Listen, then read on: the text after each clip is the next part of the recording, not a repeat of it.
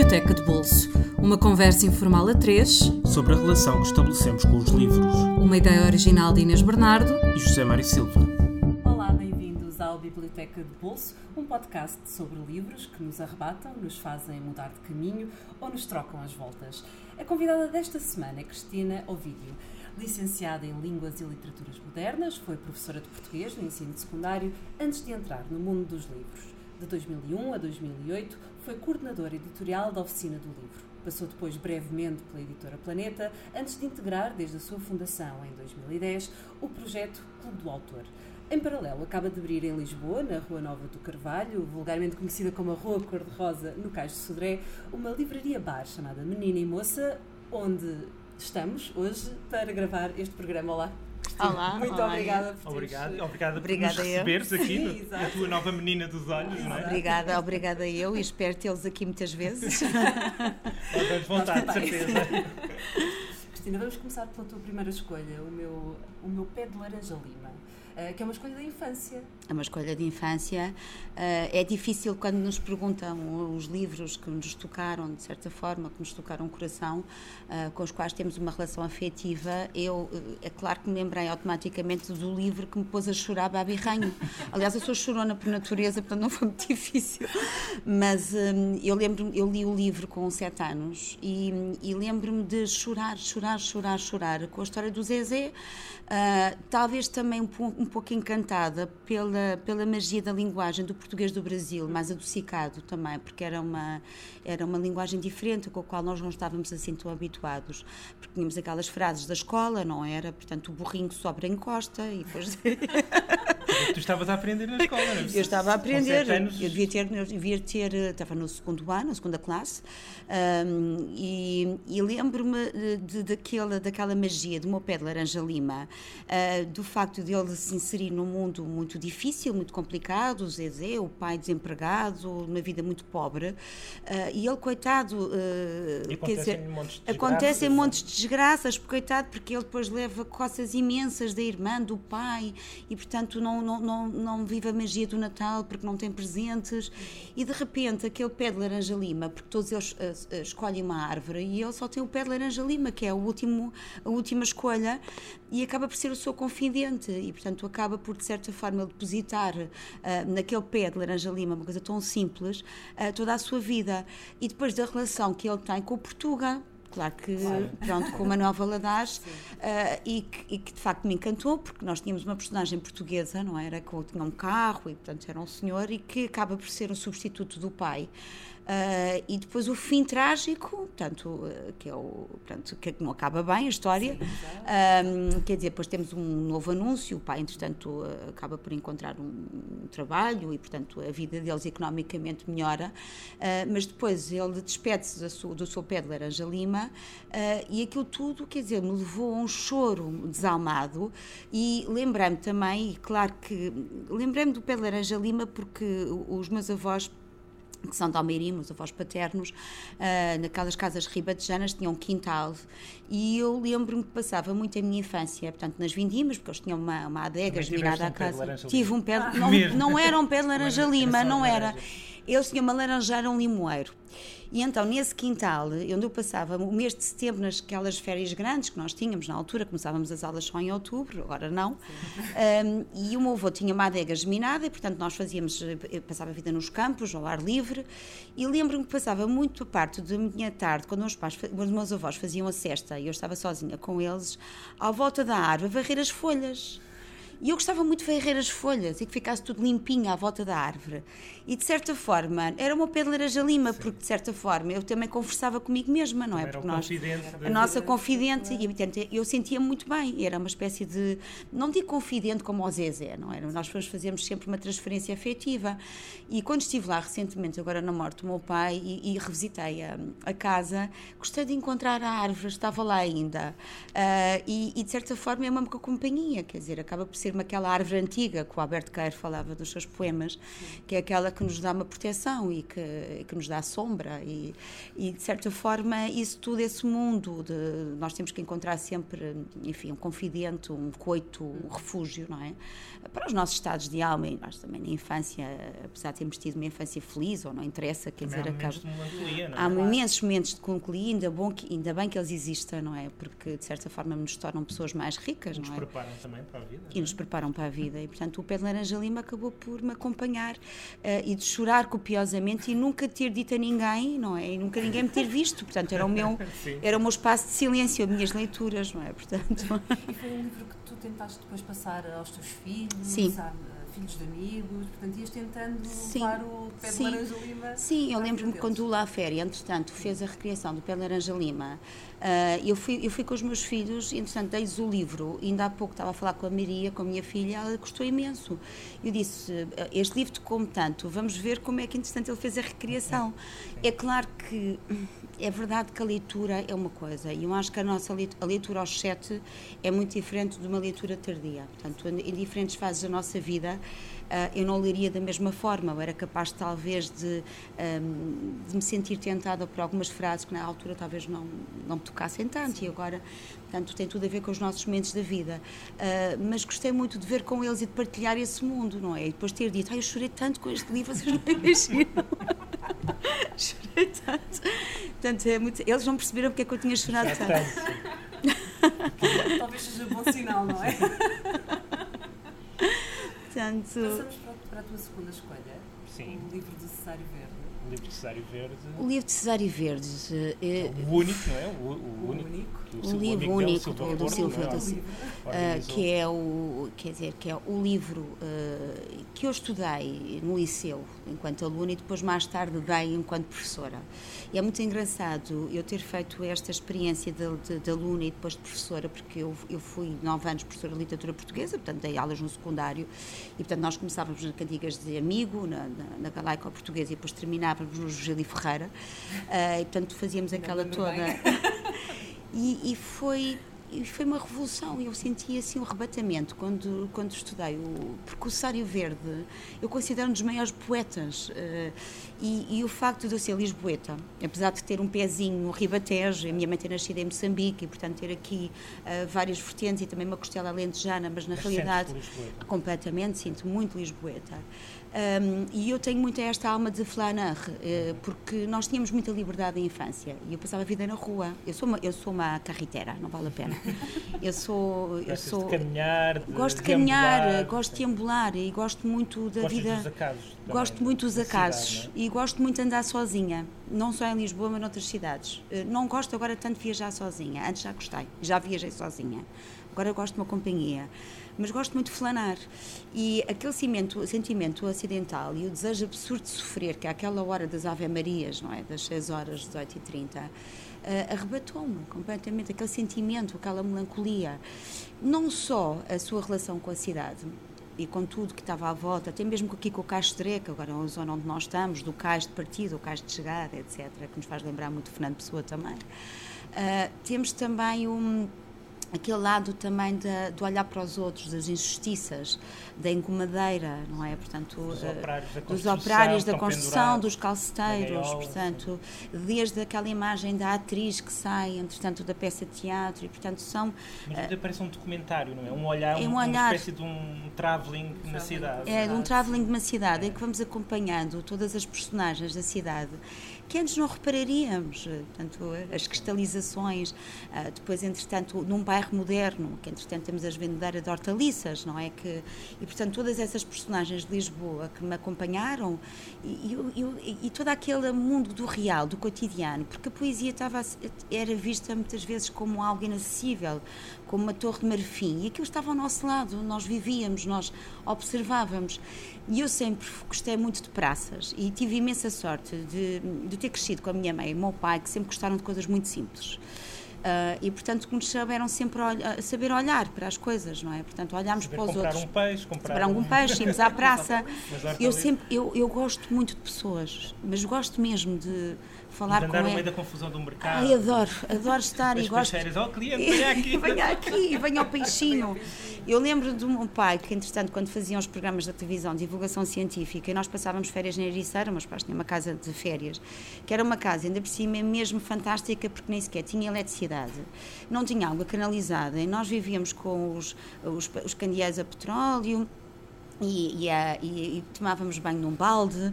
E tudo aquilo era fantástico porque tínhamos um mundo de estrelas, uma casa era isolada, só tínhamos uma vista para o pinhal e para o mar.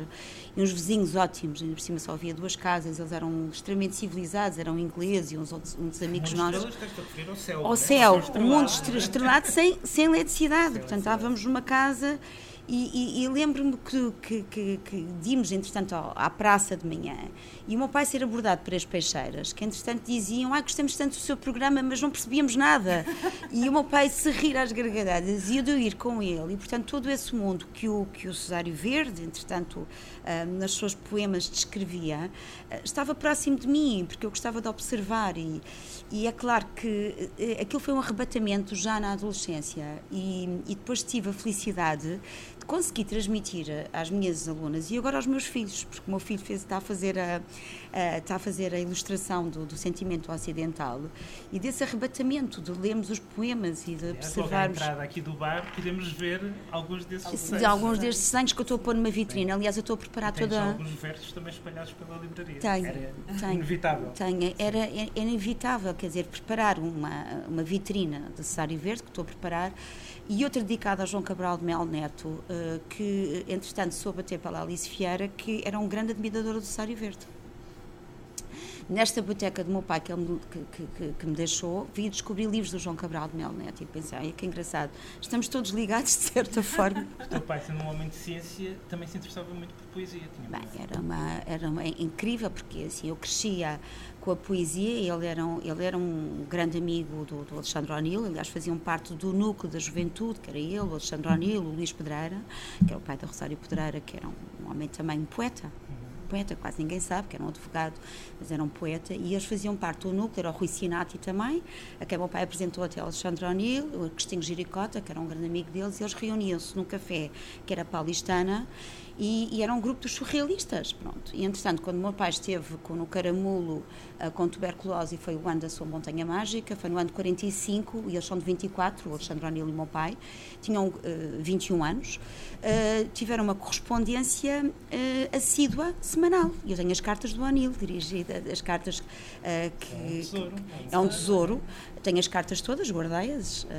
Aliás, não sei, entretanto, estamos aqui a ponderar talvez nova edição, mas são umas cartas absolutamente extraordinárias porque hum, eles acabavam por, uh, através destas afinidades eletivas do gut, não é? Porque, porque é verdade. A mim faz-me sempre lembrar o, o poema que o, que o Fernando Pessoa escreveu quando o marido de Sá Carneiro morreu. E, e, e é, um, é tão pungente porque, de facto, nós conversando somos um só. E há pessoas que são assim. E eles faziam parte desse grupo uh, de, de, em que o Rilke, por exemplo, os seus poetas de eleição, o Ezra Pound, por exemplo, uh, sem saber da sua vida, depois sabemos que ele tinha uma afinidade, enfim, mas isso também temos que perdoar ao Cellini, portanto, a outros que também tinham, uh, enfim, inclinações ideológicas não tanto do nosso agrado, mas de facto eram gigantes da poesia e, e eles tinham estas afinidades do Lorca, portanto, eles partilhavam os mesmos poetas e faziam poesia juntos. E quando o Anil teve um programa de televisão que era o perfil, em que convidava vários poetas para declamarem os seus poemas, ele convidou o meu pai também para declamar. Que o meu pai recusou-se, o Anil diz: o António não vai, então vou eu declamar os seus poemas. Então o meu pai foi forçado e ficou entre o António Ramos Rosa e o Miguel Torga. E dizia: meu pai, isto não acredito, isto é demais para mim. Porque, quer dizer, porque eles Sim. tinham de facto hum, eh, este amor e, e, era o erro da, impreci, da imprecisão dos poetas, com o Rilke também, eh, de certa forma, também se batia. De maneira que eu crescia muito e com a. O meu pai tinha uma memória de elefante, coisa que eu nunca tive e com imensa pena porque uh, a minha mãe ensinava-me, por exemplo, a declamar o Sonho de Sebastião da Gama, que entretanto eu ganhei um concurso na escola, porque ela passava, ensinava-me a declamar, e ela, eu, portanto, eu lembro-me desse poema da minha infância ser de cor. Já não, ah, ainda sabes. Ainda sei. Ainda sei, porque aprendi, né? Fui martelado, foi martelado. Ficou lá, ficou Mas lá, o meu pai tinha, passava-nos os chorões a declamar, e portanto era o Lorca, que ele sabia, que aliás ele deu uma edição raríssima, aliás só vi eh, essa edição na casa do Mário Soares quando nos mostrou a biblioteca, porque, que era uma edição riquíssima, com uma em papel bíblia, com as ilustrações do Lorca e a, e a obra completa, e o meu pai deu-me esse legado. E sabia a poesia do Lorca e do Rilke de cor, e portanto nós passávamos muito, e também Paulo Valéry, uh, ainda me lembro sempre do Patience, Patience de l'Azur, chaque atome de silêncio un chance, un frumure, e lembro-me dele, dele recitar sempre isso, e nós ficávamos elevados, porque tínhamos na altura dos chorões de, sem internet, e portanto com uma televisão com dois canais, nós tínhamos muitas sessões. Era, ele próprio era uma espécie de internet. Era, ele era uma espécie de internet e nós gostávamos muito de o ouvir. Portanto, tínhamos, e depois tínhamos a felicidade também, temos muitos amigos lá em casa e um é, privilégio enorme. Uh, deles nos declamar e também ensinar-nos as coisas simples. Olhámos para um pôr do sol, eu lembro-me de ir sempre com ele e olhar para o pôr do sol e vemos as estrelas, eles ensinar-nos depois os astros e, portanto, temos essa, esse ensinamento de olharmos para as coisas simples e gostarmos. Uh, e, e, isso nos bastar, de certa forma. E, e, sempre que eu também penso na. Quando estamos um bocadinho mais embaixo, penso sempre nesses momentos que são bons. Nós estamos a olhar para o céu, lembro estarmos deitados no chão, no quintal, e olhamos assim de repente para as estrelas, e portanto tudo aquilo nos bater. E, e é claro que o Rilke, que, que era um poeta uh, que lhes dizia muito. Vamos passando já para o Vamos passando é? para o terceiro. Para as elegias, para as elegias de, de Duino. Um, e, e, os sonetos de Orfeu, não é? Uh, que, que, foi recentemente agora reeditado pela Quetzal, com a tradução do Vasco Graça Moura, porque eu conhecia as traduções do Paulo Quintela e claro que o Vasco Graça Moura é um gigante, não só da poesia, um grande poeta, mas um excelente tradutor. Uh, os sonetos de Shakespeare. enfim, eu sou, eu sou, enfim, uma admiradora incondicional de Vasco Graça Moura e claro que comprei já esta edição Uh, e, e, o meu pai, quando esteve no Caramulo, tentou aprender o Rilke de, em alemão, portanto, o alemão para aprender o Rilke e o próprio O'Neill também, mesma coisa, eles tinham uma opção. São textos muito difíceis, não é? Textos muito difíceis. É engraçado porque eu ouvia na minha, na minha adolescência, na minha infância, eu acho que não compreendia totalmente uh, estes mistérios do homem e, portanto, estas vozes. acho que não consigo compreender Estas totalmente. vozes dos anjos, sim, não é? Do, do, do, do, do, estar e de repente quem é que me escuta, não é? Uh, Faz-me lembrar muito o Ater, o Ater de Quental, quando entretanto ele faz aquela invocação a Deus e entretanto começa e quer enfrentá-lo. O Ater de Quental que era um santo, como, como dizia o, o, o Essa. E, e, e, quando ele falava disto, era qualquer coisa incompreensível, mas que me tocava. E, e eu, e, e, é um poeta do coração, é um poeta que Também nos diz muito. pela própria beleza da, da linguagem. Pela beleza da, da, linguagem e por uma coisa que o meu pai sempre dizia, que é a música avant toute chose. Portanto, a poesia é música, não é? Portanto, uh, é. E do Verlaine, e, e, essa, e essa frase do Verlaine sempre me acompanhou. Portanto, nós estamos sempre uh, na música das palavras e na, na poesia e em algum encantamento e também no mistério. E, e, de facto, quando nós, eh, é claro, vemos desaparecer pessoas que foram as nossas melhores amigas, ou porque sempre nos acompanharam, ou porque nos elevavam. Porque há pessoas que nos elevam, e eu acho que os poetas nos elevam. Eu acho que a poesia nos eleva. Quando nós estamos assim, um bocadinho com aquela história comezinha, uh, por exemplo, o meu pai falava de um, há um texto do, do Rio que eu nunca mais me esqueci na vida, que é da Anémona porque há a história da Rosa, não é? Portanto, ele tinha esta transposição da Rosa e da efemeridade da vida, que nos faz sempre lembrar o príncipezinho também, não é? Uh, e, e da anémona, e, e isto bateu-me de uma maneira, agora depois da morte do meu pai, que nunca mais me esqueço, porque ele uh, uh, lia o Rilke ainda recentemente, antes, porque ele esteve muito bem, graças a Deus, até aos 89 anos, depois esteve a fazer tratamentos e depois aí foi a sua queda, mas ele esteve muito bem. E de facto, a história da anémona, que entretanto é contaminada pela demasiada noite e porque se abre demasiado durante o dia não se consegue recolher à noite. Aquilo é uma coisa de uma beleza. Um, porque nós temos uma necessidade de recolhimento que depois ela não consegue e, é e a história da demasiada noite uh, ainda me toca, portanto é um poeta do coração e que eu tive a sorte de, de, de ouvir declamar num tempo em que não percebia, mas havia uma beleza que eu, que eu ia atrás, não é? Intuías, Intuía. E agora relendo, uh, eu sinto-me. também te sentes transportada para esse tempo. Ah, sinto-me sinto transportada para, uh, para, esse tempo e para o meu pai. Sinto-me tocada, acho que ele me toca. porque de facto, quando ele me leu esta história da anémona, em que a anémona, entretanto, era tocada, ainda há pouco tempo estava a ler uma história do Rilke, uh, de um livro, uh, que tinha a coleção toda, portanto, tinha os, uh, os livros completos, e, e, fui reler a história da anémona, fiquei mesmo tocada, porque aquilo de facto é uma transposição, como nós vemos nas elegias de Duino, que há uma metamorfose do mundo visível para o invisível, não é?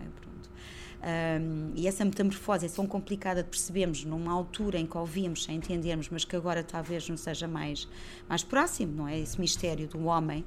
E há alguma coisa inatingível. E, e isso, de facto, acho que o entendemos quando.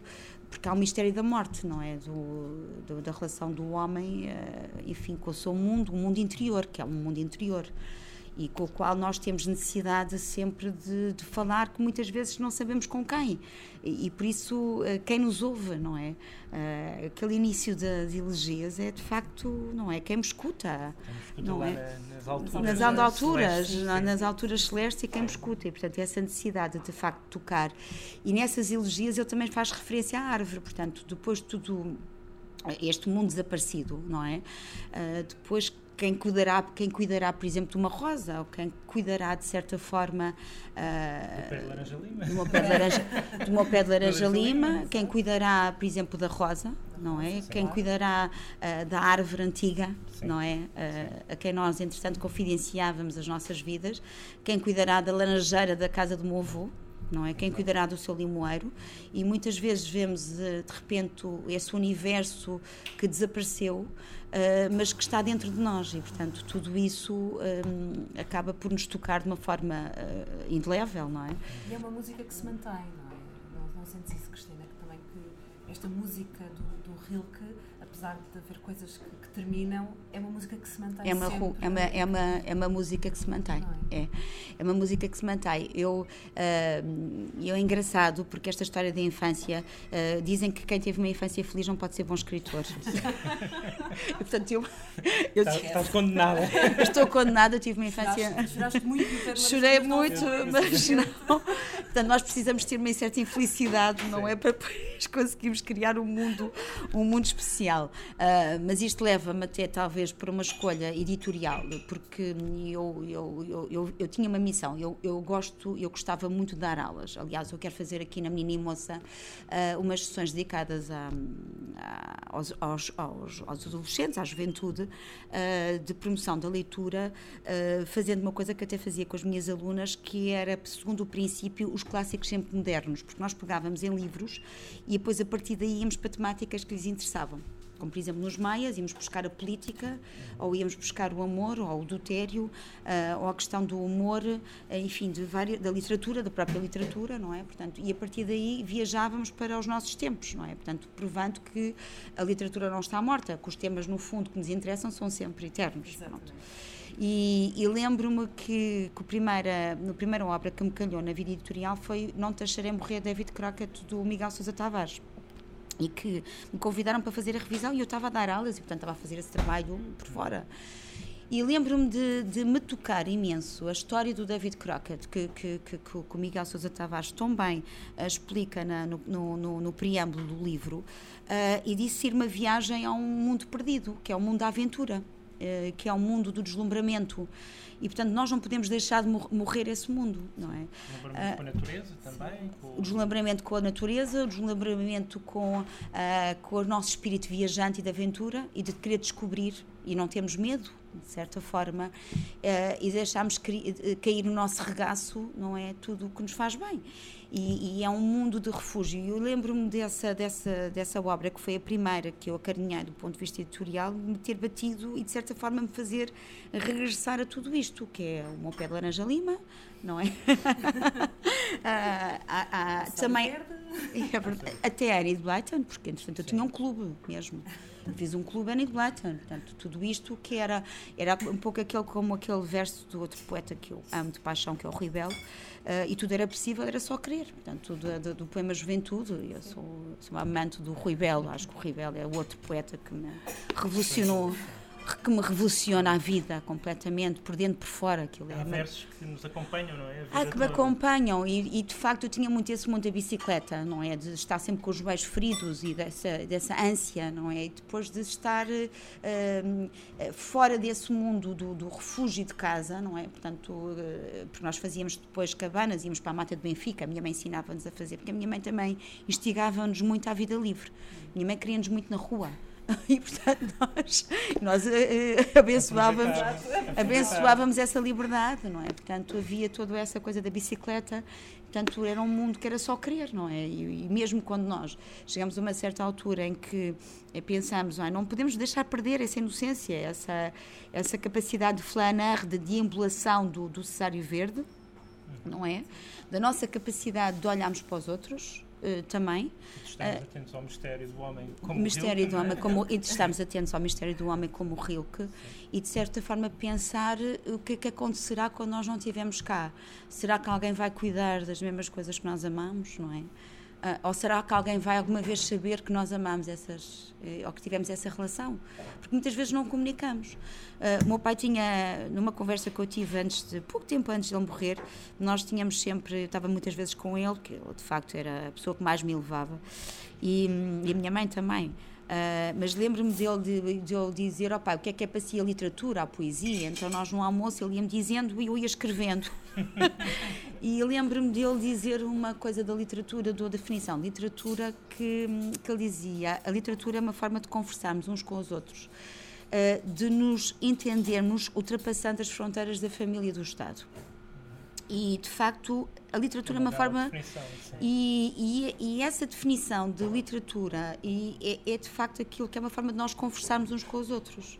E por isso eu também quis criar esta menina e moça porque a menina e moça o Bernardinho Ribeiro esta frase menina e moça me levaram de casa de minha mãe para muito longe ou então de meu pai para longe terras porque há duas versões de Ferrari e Débora um, e eu sempre achei que era uma forma de pá, nós deambularmos de irmos para fora. eh, de sairmos um pouco, não é, do nosso mundo Sim e de certa forma também descobrirmos a nossa maneira e através também de sermos tocados. A filosofia é sempre a mesma, de certa maneira. E Nunca me tinha percebido, moça, não me tinha percebido. Menina e moça sentido. vai no mesmo sentido. Eu quando pensei num nome, é claro que há um Fado de Lisboa, magistralmente é cantado pelo Carlos do Carmo, que é absolutamente extraordinário, que é lindo. No fundo aqui o menino e moça vai por, é também dos dois lados. É, vai. Aliás também, e é, e é a questão da gaivota, da própria do Bonil também, do Fado de gaivota. Uh, do coração e, portanto, toda esta, toda esta viagem que nós fazemos. E esta viagem nós temos é? do, do, perfeito coração. Agora faz lembrar o coração mais perfeito também do Sérgio Godinho. Também está aí. Também está aqui, que acabei do. Está aqui bem exposto do Sérgio Godinho, eh, que é um título também absolutamente fantástico, Coração Mais que Perfeito. Uh, mas toda esta ideia de viagem, de, de sairmos de nós próprios, mas depois nós não confessamos aos outros. Uh, muitas vezes nós lemos e não, não, não, não, partilhamos com os outros. O que é que estás a ler? Porquê é que estás a ler isto? O que é que tocou? Não é? É um bocadinho isso que nós queremos fazer com o podcast. E é isto que vocês é querem fazer, que é pôr as pessoas a partilharem, mas muitas vezes nós não temos com quem.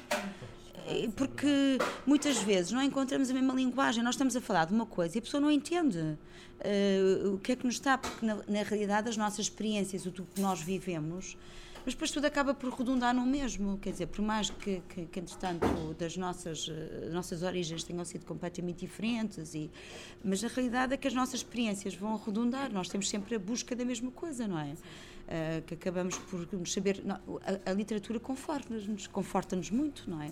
Porque mesmo o choro, não é? Uh, o riso, o choro, portanto, tudo, tudo isso nos faz bem, não é? São, é uma forma de extravasar as nossas emoções, não é? La vie ne suffit pas, não é? Como dizia o Fernando Pessoa. E, portanto, nós temos essa necessidade de, através da literatura, Uh, e, e, eu lembro-me que de e facto. choras a ler livros? Ah, imenso.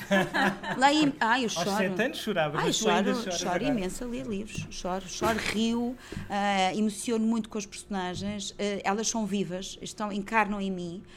ainda há pouco tempo, com, por exemplo, com esta tetralogia da Helena Ferrante, que, que, que há pessoas que adoram e outras que detestam. Nós adoramos. Eu adoro, eu adoro. E tive a felicidade de acabar o último volume em Nápoles, porque fui a Nápoles, um, um, um, sobrinho meu casou lá com uma napolitana, e portanto nós fizemos uma viagem de três semanas à Itália, fomos de carro, os quatro. O último livro até é o último fala mais da cidade. Fala mais da cidade. Bem, e eu fui à procura daqueles bairros, faz muito lembrar o bairro alto também dos Sim. nossos bairros, não é? Portanto, Sim. aquela Helena Ferrante estava em mim de uma maneira e, e, eu fiquei tristíssima porque nas livrarias de Nápoles as pessoas não sentiam o mesmo que eu estava a sentir.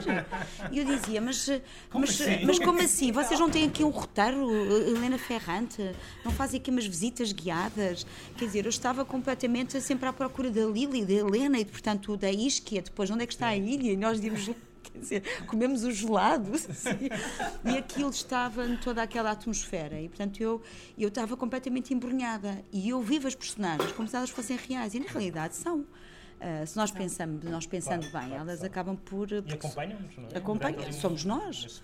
somos nós, não é? Somos nós. Só que, entretanto, muitas vezes na nossa vida real nós não temos a possibilidade. De, porque se nós revelamos as mesmas coisas, uh, somos tidos um pouco como loucos, não é? Mas quer dizer, mas mesmo aos loucos da cidade, que, que é bom que eles existam, não?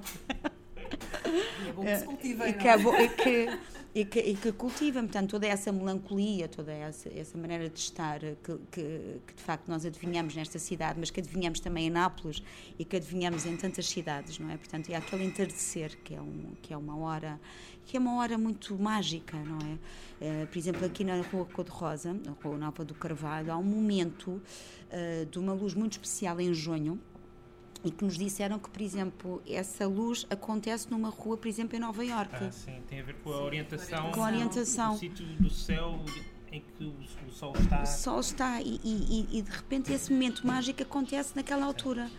É, e é muito, muito especial, não é? Portanto, esse momento, essa, esse sentimento, não é?